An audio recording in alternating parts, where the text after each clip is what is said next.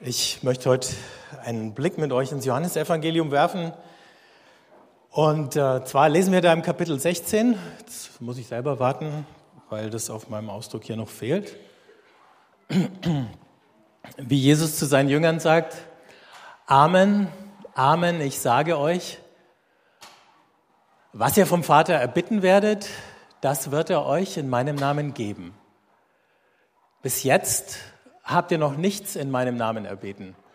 Bittet und ihr werdet empfangen, damit eure Freude vollkommen ist. Dies habe ich in verhüllter Rede zu euch gesagt.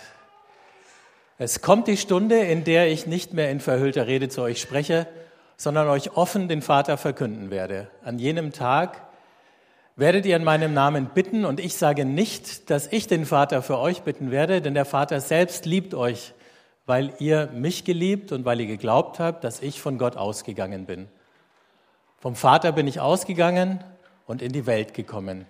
Ich verlasse die Welt wieder und gehe zum Vater.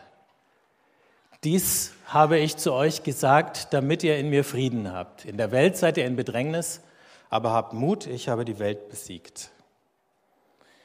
Ihr merkt schon, wir kommen in die äh, Zeit des Kirchenjahrs, wo der Himmelfahrtstag nahe ist also dieser Moment des Abschieds.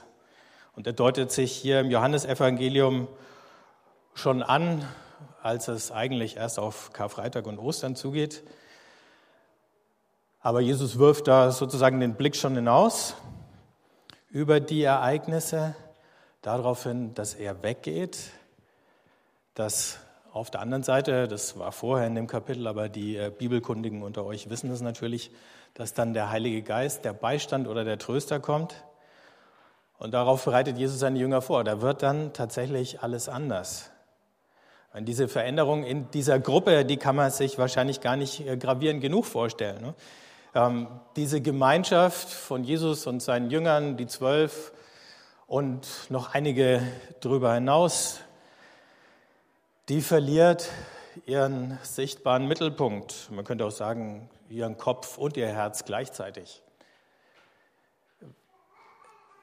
Das würde in jeder vergleichbaren Gruppe zu einer schweren Krise führen. Schaffen Sie es dann ohne Jesus, von dem Sie bis dahin so abhängig waren? Und wenn Sie weiter bestehen können, ist es eigentlich noch dieselbe Gemeinschaft. Oder anders gedacht und gefragt, können Sie dem Druck aus Ihrer Umgebung eigentlich standhalten, ähm, dem Druck, sich wieder anzupassen an das, was damals irgendwie normal, gang und gäbe, selbstverständlich ist? Und Jesus hat ja alle möglichen Dinge gesagt und getan, die alles andere als normal oder selbstverständlich waren. Jetzt, ohne ihn, wie lang kann das gut gehen? Jesus ist an dem Punkt ganz optimistisch der hat eigentlich, zumindest hören wir das hier nicht raus, keinen Zweifel dran, dass es gelingt. Vielleicht auch eine gute Nachricht für uns, weil wir ja manchmal in einer ähnlichen Situation sind. Es wäre auch netter, wir hätten Jesus jetzt sozusagen greifbar unter uns. Nimm an, den meisten von euch wäre das ganz recht. Dann könnte man alle schwierigen Fragen beim Abladen und sagen, hier, sag mir mal Bescheid, was soll ich jetzt machen in der oder jener Situation? Das geht aber leider nicht. Und insofern wirft Jesus einen Blick auf eine Situation, in der wir uns genauso befinden wie die Jünger, die in dem Moment, wo er zu ihnen spricht, auf diese Situation zugehen, wo sie in einer gewissen Weise auf eigenen Füßen stehen müssen selbstständig werden müssen. Also nochmal, Jesus war bis dahin eigentlich alles. Der war Lehrer, Seelsorger, Anführer, Organisator ähm, von dieser Gruppe oder Bewegung. Ist vielleicht noch schöner, das so zu formulieren. Er hat die Jünger gesammelt und das war so eine Art Lern- und Lehrsituation oder man könnte es vielleicht auch mit so einem Gewächshaus vergleichen. Das war eine geschützte und geborgene Gemeinschaft. Von vielen Dingen hat er sie ein bisschen abgeschirmt, wenigstens für eine Weile. In diesem Text kam das in dem Sinne vor, wenn ihr es noch im Ohr habt, dass Jesus sagt, also bis jetzt habe ich ja noch gar nicht offen mit euch geredet. Wenn ich euch, anders formuliert, schon klar gesagt hätte, worum es mir eigentlich die ganze Zeit ging, dann hättet ihr das vielleicht gar nicht verkraftet. Er hat also sehr schonend mit ihnen gesprochen und sagt, und jetzt wird es Zeit, mal Klartext zu reden und jetzt haltet ihr das auch aus. Im Petrusbrief schreibt der Petrus dann später mal an seine Leser von Milch und fester Speise. Wahrscheinlich kann man das vergleichen. Jesus sagt, bisher habt ihr Milch zu trinken gekriegt, jetzt wird es mal Zeit für Schwarzbrot, wie die Leute dann immer sagen. Problem ist, damals gab es gar kein Schwarzbrot. Aber es gab andere feste Dinge, auf denen man rumkauen musste. Also, bald stehen sie auf ihren eigenen Füßen in der Welt und vor Gott. Und das sind genau die zwei Richtungen, in denen Jesus sie eben so ein bisschen beschirmt hat. Einerseits vor diesen schwierigen Situationen, denen sie in der Welt ausgesetzt sind, da war er ein bisschen sowas wie der Puffer. Und andererseits Gott gegenüber, weil da war er sozusagen der Verbindungsmann, der den Kontakt hergestellt hat. Und dann sagt er, so, und wenn ich jetzt weg bin, dann müsst ihr selber mit Gott reden, verhandeln, klarkommen. Um nochmal zu dem Bild von dem Gewächshaus zurückzugehen. Ähm, irgendwann, wenn so eine Pflanze in dem Gewächshaus groß genug geworden ist, dann kann man sie rauspflanzen in den Garten oder aufs Feld. Dann wird sie sozusagen ausgewildert. Jesus ist dabei, diese Jünger auszuwildern.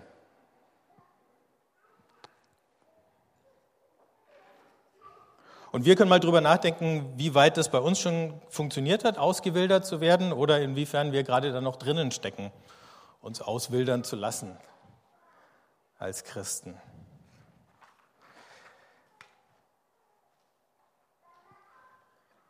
Die größte Ermutigung, die er ihnen mitgibt, ist, ihr könnt jetzt selber mit Gott reden. Ihr müsst eure Bitten nicht erst bei mir deponieren, damit ich sie weitergeben kann. Das war ja auch ein bisschen so äh, diese Vorstellung manchmal, die man von Priestern oder Lehrern hatte, dass sie so äh, Mittelsleute sind, Ihr könnt direkt mit Gott sprechen. Auf der anderen Seite redet Jesus von einem Gott, und das ist jetzt nicht unbedingt neu, sondern das kennen wir eigentlich schon aus dem Alten Testament, der nie alleine handelt in der Welt, der immer auf der Suche ist nach Partnern, immer auf der Suche nach Menschen, die mit ihm zusammenarbeiten. Und wenn wir mal die Geschichte der großen Gestalten, der großen Betergestalten in der Bibel durchgehen, Abraham, der mit Gott feilscht um Sodom und Gomorra. Wie viele Gerechte braucht es, damit du die verschonst? Mose, der die ganze Zeit am Ringen ist mit Gott, damit Gott nicht die Geduld mit Israel und Israel die, nicht die Geduld mit Gott verliert und zwischendurch verliert Mose sie mit beiden, aber das tut ihm auch gar keinen Abbruch. Josua, der dann in die viel zu großen Fußstapfen von Mose treten muss, aber wenigstens eins gelernt hat, wie man eben solche verzweifelten Situationen im Gebet irgendwie durchsteht. Beim Propheten Jesaja, den Gott sogar einbaut mitten in den Visionen in Mist, jetzt habe ich einen Faden verloren. Gehen wir weiter zum Jeremia. Also diese Propheten, denen Gott immer verstörende Dinge sagt, die dann mit Gott anfangen, auch mal zu ringen oder zu diskutieren. Beim Jeremia war es dieses Suche der Stadt Bestes und betet für sie zum Herrn. Da wirst du verschleppt von so einem Großreich und dann mutet dir der Prophet zu, nicht jetzt in Jammern auszubrechen, sondern auch noch für die Leute zu beten, die dich jetzt so schäbig behandelt haben oder die dir all das zugemutet haben. Und dann sagt er, wenn es denen gut geht, dann geht es euch auch gut. Oder dann von Nehemiah, der da am Hof des persischen Königs sitzt, trauert um das Schicksal seines Volks, das hat sich bis dahin noch gar nicht geändert, und dann eben betet, bis die Rückkehr ermöglicht wird bis Gott ihn hört. All diese Gebete, das sehen wir schon, die bleiben überhaupt nicht in dem unmittelbaren persönlichen oder privaten stecken, sondern die haben immer diesen ganz, ganz weiten Horizont von dem, was Gott eigentlich in der Welt oder in der Geschichte tut. Jesus spannt es in dem Moment gar nicht so weit auf, vielleicht meint er es so weit, aber er sagt, was ihr bittet. Ein bisschen weiter vorne im Kapitel 15 heißt, dann werdet ihr bitten, was ihr wollt. Manchmal, wenn ich das lese, denke ich mir, weiß ich eigentlich so genau, was ich will? Also wenn dir Gott so einen Blankoscheck hinlegt und sagt, schreib mal rein, was du willst, dann stehst du vor der Frage, was will ich eigentlich wirklich?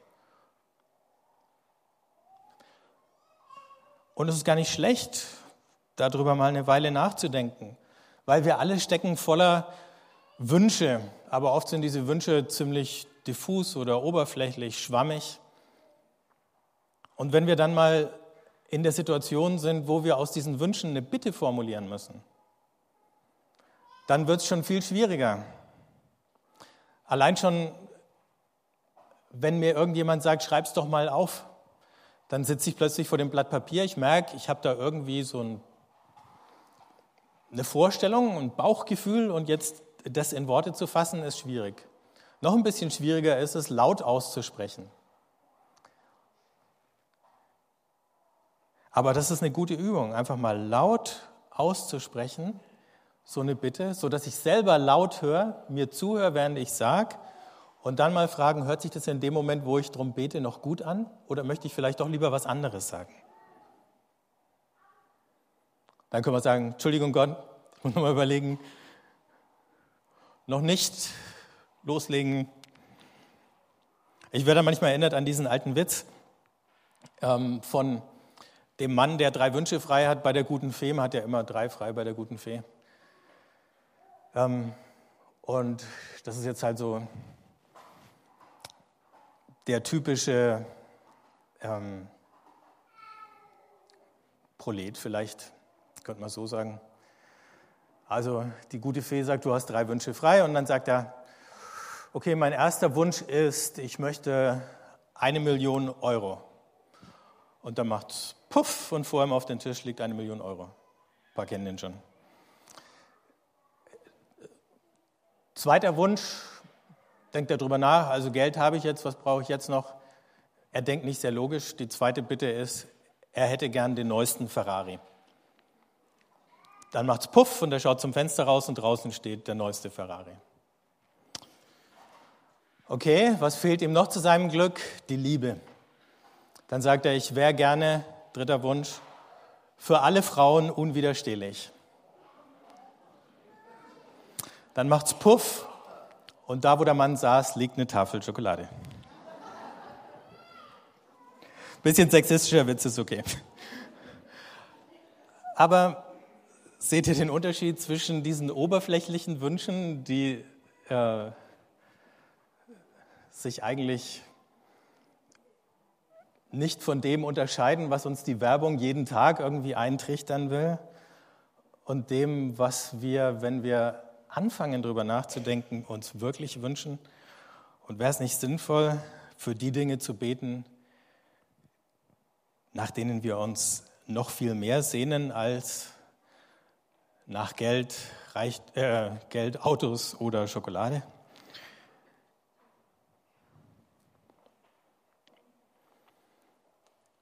Es ist definitiv in der Situation, wo Jesus mit den Jüngern redet, so, dass das keine einfache Situation ist, dass es keine ähm, Luxusprobleme sind, mit denen die sich auseinandersetzen müssen, sondern dass sie auf eine Situation zugehen und zum Teil schon drinnen stecken, in der sie allen möglichen nicht nur Versuchungen, sondern Druck und Angriffen ausgesetzt sind. Das heißt ja da, oder hieß am Ende, in der Welt seid ihr hart bedrängt. Aber habt Mut, ich habe die Welt besiegt.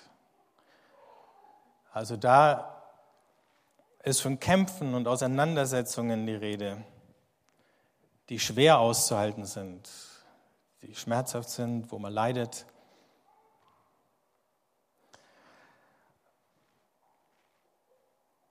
Walter Wink, ein paar von uns haben ja sein Buch gelesen vor einer Weile, schreibt, Menschen, die beten, tun dies nicht, weil sie an bestimmte intellektuelle Thesen über den Wert des Gebets glauben, sondern weil der Kampf, menschlich zu bleiben, im Angesicht übermenschlicher Kräfte, äh, Mächte es verlangt.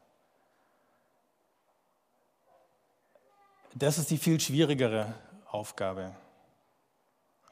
Manchmal gibt es so Situationen, wo nur noch das Gebet uns hilft, eben nicht unsere Menschlichkeit zu verlieren. Wir verlieren sie in dem Moment oder wir beschädigen sie, sagen wir mal so.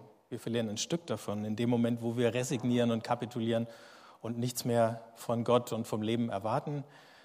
Wir verlieren sie genauso, wo wir verbissen und aggressiv und bösartig werden und uns möglicherweise versuchen, mit genau den Mitteln zu wehren, mit denen uns andere zusetzen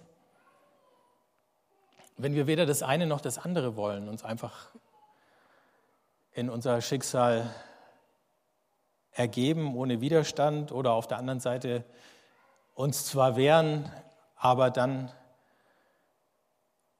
zu genau dem zu werden, was wir eigentlich bekämpfen, dann ist das Gebet der Ausweg.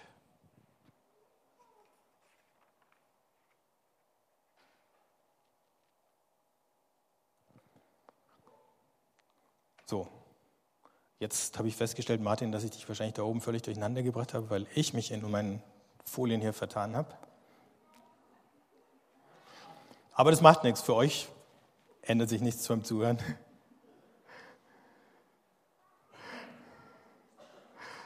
Das Gute ist,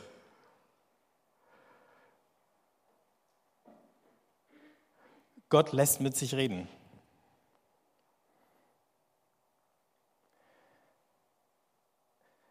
Vor einer Weile habe ich über Umwege erfahren ähm, von jemandem, mit dem ich jetzt eigentlich ein bisschen schwieriges Verhältnis hatte, dass sich für die Person ein großer Lebenstraum erfüllt hat. Und dann habe ich das gehört und habe dann gemerkt, irgendwie ähm, diese Nachricht äh, hat dann noch so ein bisschen in mir gearbeitet.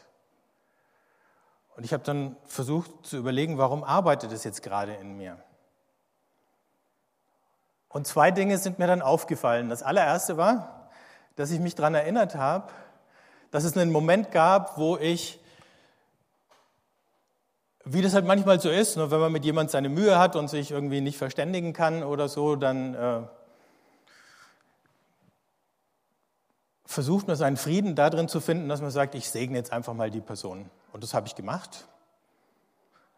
Und äh, als ich dann gemerkt habe, äh, dass ich ins Grübeln geraten bin, ist mir aufgefallen, es ist genau das eingetreten, was ich damals gebetet hatte, als ich diese schwierige Person gesegnet habe. Dann habe ich gedacht, eigentlich ist das wunderbar. Nicht, dass es alle Schwierigkeiten beseitigt hätte, aber es ist netter, Schwierigkeiten mit jemandem zu haben, der glücklich ist, als mit jemandem, der unglücklich ist. Macht alles ein bisschen einfacher. Die Schwierigkeiten haben auch keine große Rolle gespielt. Mir ist dann noch eine andere Sache aufgefallen, als ich noch eine Weile darüber nachgedacht habe, nämlich die, dass plötzlich so diese ganz leise Stimme kam, die gefragt hat, glaubst du eigentlich, dass ich, wenn, wenn ich das für diese schwierige Person so gut machen kann, dass ich das für dich auch kann? Das ist ja, da saß ich dann eine Weile und habe gedacht, Treffer. Aber es ist so, dass das Gute oft eben nicht von alleine passiert. Warum sonst lehrt uns Jesus sonst im Vater unser für alle möglichen Dinge zu bitten? Bitten sind keine Zumutungen, sondern in jeder guten Beziehung funktioniert es über Bitten und sich einlassen auf bitten. Sowas wie die Alltagswährung in jeder guten Beziehung und Freundschaft. Wenn wir jemanden um etwas bitten, dann ist es ein Ausdruck von Vertrauen der Person gegenüber. Wenn ich jemanden um was bitte, dann ist es ein Ausdruck von Respekt, von Verbundenheit. Bitten sind auch ein Ausdruck von Offenheit. Das sind ja keine Forderungen, die ich an jemanden stelle und die er genauso zu erfüllen hat, sonst bin ich sauer, weil ich habe ja einen Anspruch darauf, dass das passiert, sondern es ist eine Einladung, ins Gespräch zu kommen, mit einem offenen Ende. Und so ist es mit Gott auch. Beten oder bitten ist aber auch kein, und das haben wir ja manchmal das Gefühl, herumfuschen in irgendeinem perfekten göttlichen Plan. Ab und zu gibt es ja diese Vorstellung, dass wir sagen, Gott hat einen perfekten Plan und den hat er vielleicht auch schon längst vor der Erschaffung der Welt sich alles ausgedacht.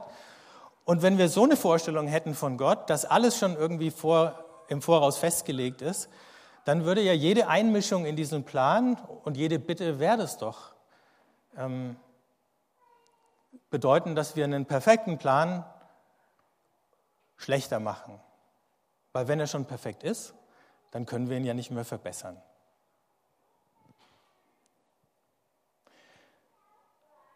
Aber so wie die Bibel ihre Geschichten erzählt, hat man eigentlich nirgendwo den Eindruck, dass alles schon feststeht. Eher so, dass es in jedem Moment eine Masse von unbegrenzten Möglichkeiten gibt, wie es jetzt in dieser Geschichte weitergehen könnte. Das ist ein bisschen so, wie wenn du Impro-Theater spielen würdest. Da gibt es ab und zu mal irgendwie eine Anweisung und dann müssen alle Akteure wieder gucken, ja, wie sie da weiterspielen. Es ist eher so, dass Gott die Geschichte, sei es die Weltgeschichte, sei es unsere persönliche Geschichte, erfindet im Gegenüber mit uns. Es ist manchmal schwer, entweder vom Kopf oder vom Herzen her einzuholen.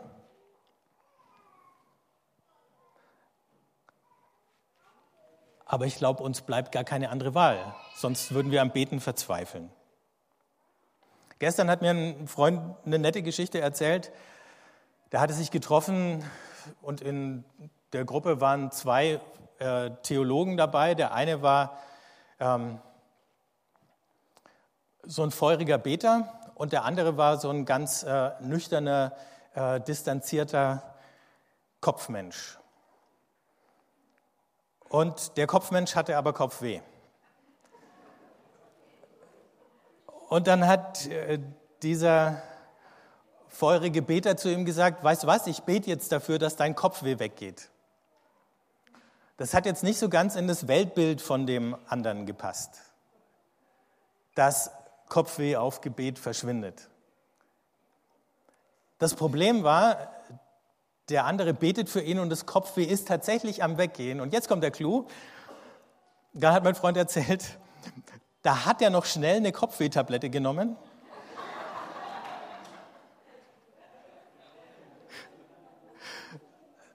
Weil das Eingeständnis, dass das Gebet des anderen sein Kopfweh weggenommen hätte, wäre für ihn schlimmer gewesen als weiter Kopfweh zu haben.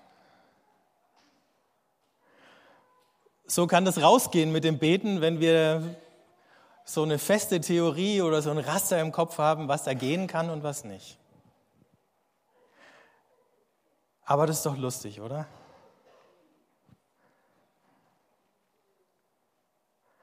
Also, um nochmal den Herrn Wink zu bemühen, der hat da auch geschrieben, man kann nicht zweifeln, dass wenn Jesus zum Bittgebet mahnt, dann die Bitte im eigentlichen Sinn gemeint ist. Das heißt, im Gebet soll sich nicht die Ergebung in Gottes unabänderlichen Willen vollziehen, sondern das Gebet soll Gott bewegen, etwas zu tun, was er sonst nicht tun würde.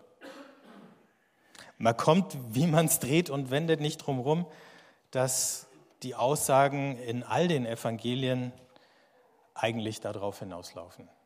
Gott lädt uns ein, uns an dem zu beteiligen, was er tut nicht, dass die ganze Initiative bei uns liegt, aber er macht uns immer wieder Türen auf, um uns irgendwie einzuklinken. Und nicht nur durch das, was wir machen, sondern auch durch das, wofür und wie wir beten. Und offensichtlich ist es Jesus so wichtig, dass seine Jünger das verstehen, dass er das eben ihnen da in diesem Kapitel Johannes 16 oder 15 und 16 in Dur und Moll so lange sagt, bis sie es hoffentlich irgendwie kapiert haben. Und im Lukas-Evangelium verwendet äh, Jesus gleich drei Bilder, wenn er sagt, bittet, so wird euch gegeben, sucht, so werdet ihr finden, klopft an, so wird euch aufgetan. In der Hoffnung, dass wenigstens eins von den dreien bei den Leuten irgendwie hängen bleibt und sich eingräbt.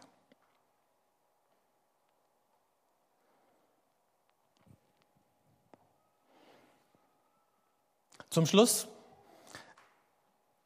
zum Weiterdenken, noch ein Gedanke oder ein paar Sätze von Henry Nouwen.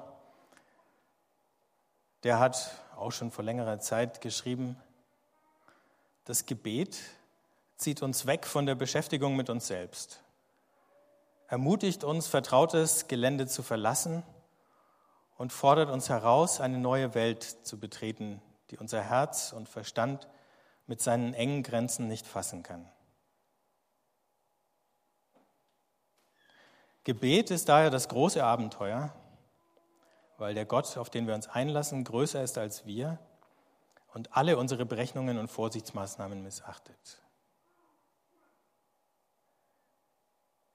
Die Bewegung vom Wunschdenken zum Gebet fällt schwer, weil sie uns von falschen Gewissheiten zu wahren Ungewissheiten führt. Von den vielen sicheren Göttern zu dem Gott, dessen Liebe keine Grenzen hat. Das große Abenteuer, wenn das keine schöne Einladung, Einladung ist für uns.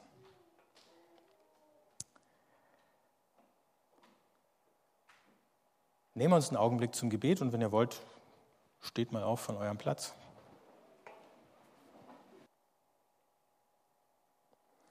Danke, Jesus, für die Ermutigung.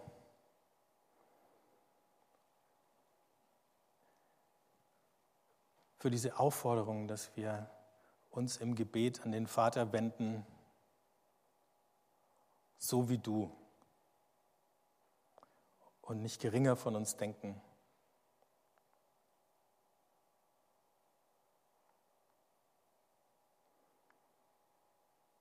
Öffne uns die Augen dafür, dass wir verstehen, dass es mehr ist als ein Selbstgespräch, mehr ist als der Versuch, uns selber mit irgendwas abzufinden, was nicht zu ändern ist, sondern dass wir tatsächlich eingeladen sind, mit dir zusammen zu überlegen und darüber zu reden, wie es in unserem Leben und um uns her läuft.